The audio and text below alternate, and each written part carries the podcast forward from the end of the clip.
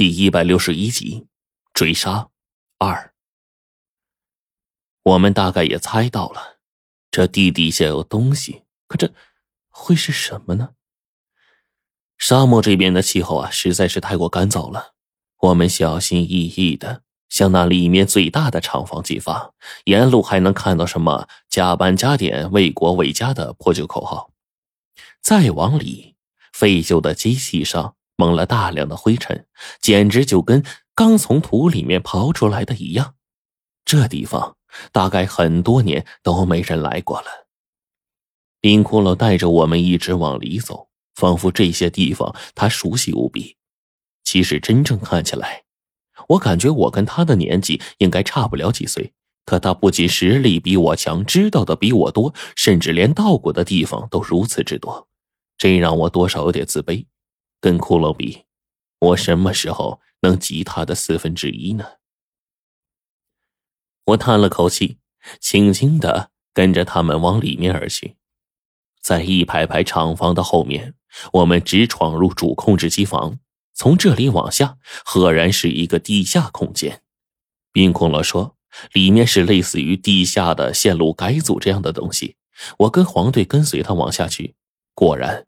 在下方到处都是庞大的线路、机器设备，但是这些机器上面已经是损毁严重，就好像被一种庞大的力量生生破坏掉一样。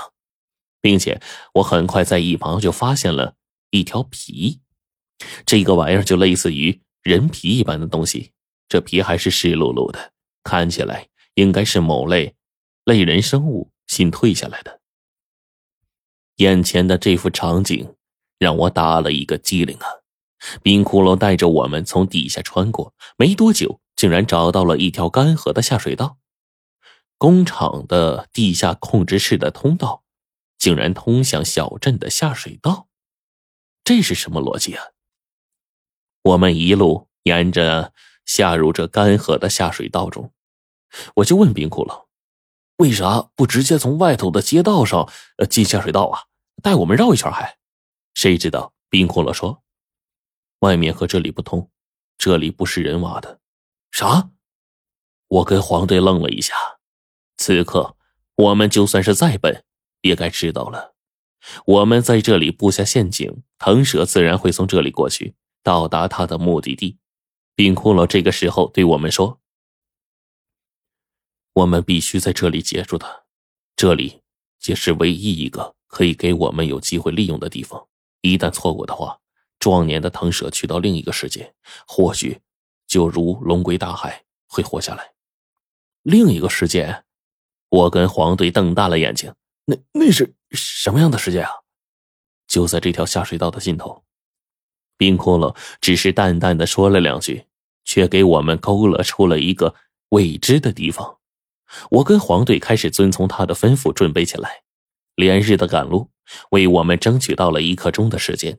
我们紧追腾蛇的第三天，我们刚刚布置好，果不其然，远处的地底的震动已经快到眼前了。从我们对面漆黑的下水道里，两条如同灯笼一般的眼睛晃晃悠悠的便过来了。冰窟窿隐藏了起来，我跟黄队退到了下水道更深处的位置。那腾蛇的双眼仅仅往这边一扫。便发现我们了，他以极快的速度顶着大脑袋朝我们扑来。放！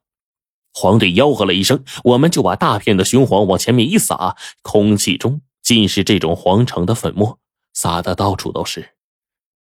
腾蛇吐着蛇信子，果然是害怕这些东西啊，仿佛就极其害怕这些东西沾身一样，赶紧往后退。但是就在这下水道的入口的位置，冰窟窿猛地跳了下来，大量的雄黄便洒了下来。此刻，我跟黄队跟随对面的冰骷髅，一前一后就把腾蛇拦在了下水道当中，前后都被雄黄给堵住。这家伙似乎极其害怕沾染上雄黄，竟然开始蜷缩起了蛇身，竖起脑袋打量起我们。冰骷髅叫道：“不要顾忌，这里十分特殊，离那个世界极其的远，他元气大伤，无法再用自己的能力控土了。”黄队说：“那就把他。”当一条普通的长虫干，我顿时是满腔的愤怒啊！想起当时玄武的死，尤其是那个夜晚湖上的哀鸣声，玄武就如同末路英雄仰天长叹的场景。再想到被湖水淹没的草原，臣子报仇！黄队大喝一声，举起手中的青铜匕首。我抄起了青铜古剑，冰空了那旁一边佯攻，便趁着藤蛇不注意，一枚铜针狠狠的扎进了藤蛇七寸的位置。那条庞然大物愤怒的咆哮了一声，却依旧掩饰不住强烈的痛意。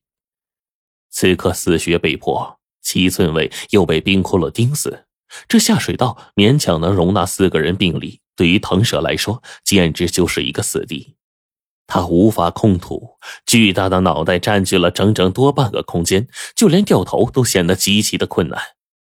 我举起了青铜剑就冲了上去，一剑猛刺向腾蛇的头颅。黄队趁机又冲了上来，后方的冰窟窿就在身后，手中的铜针逮着机会，便在腾蛇尾部留下了一连串的血洞。只是一瞬之间，腾蛇血就洒满了下水道。这家伙进退不得，又转不过身来，几乎等同于一条待死的死物一般。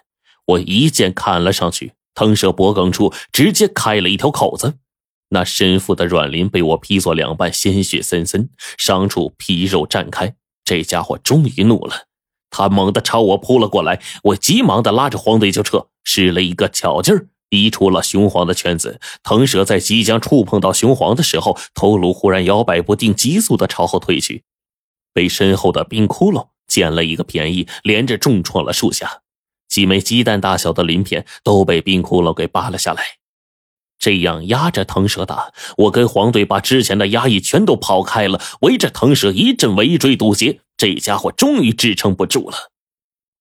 他忽然张开了血盆大口，一张嘴，庞大的吸力竟然朝着黄队而去。黄队距离那么远，竟然被腾蛇的血盆大口隔空吸着，一点一点的朝着他移动了过去。我一见不好，用力的抓住黄队，冰窟窿捏起了一层雄黄，涂在了手掌上，对准腾蛇的尾部猛地抹了一把。那家伙惨叫了一声。整个庞然的身躯拧成了几十节，在狭小的通道里面越发扭曲起来。黄队冷哼了一声，我这心里别提多痛快了。这个时候，黄队在那边喊道：“别给他休息的时间，你们想办法刺他死穴。”我点了点头，提起手中的青铜古剑，对准腾蛇的眼睛，就扎了下去。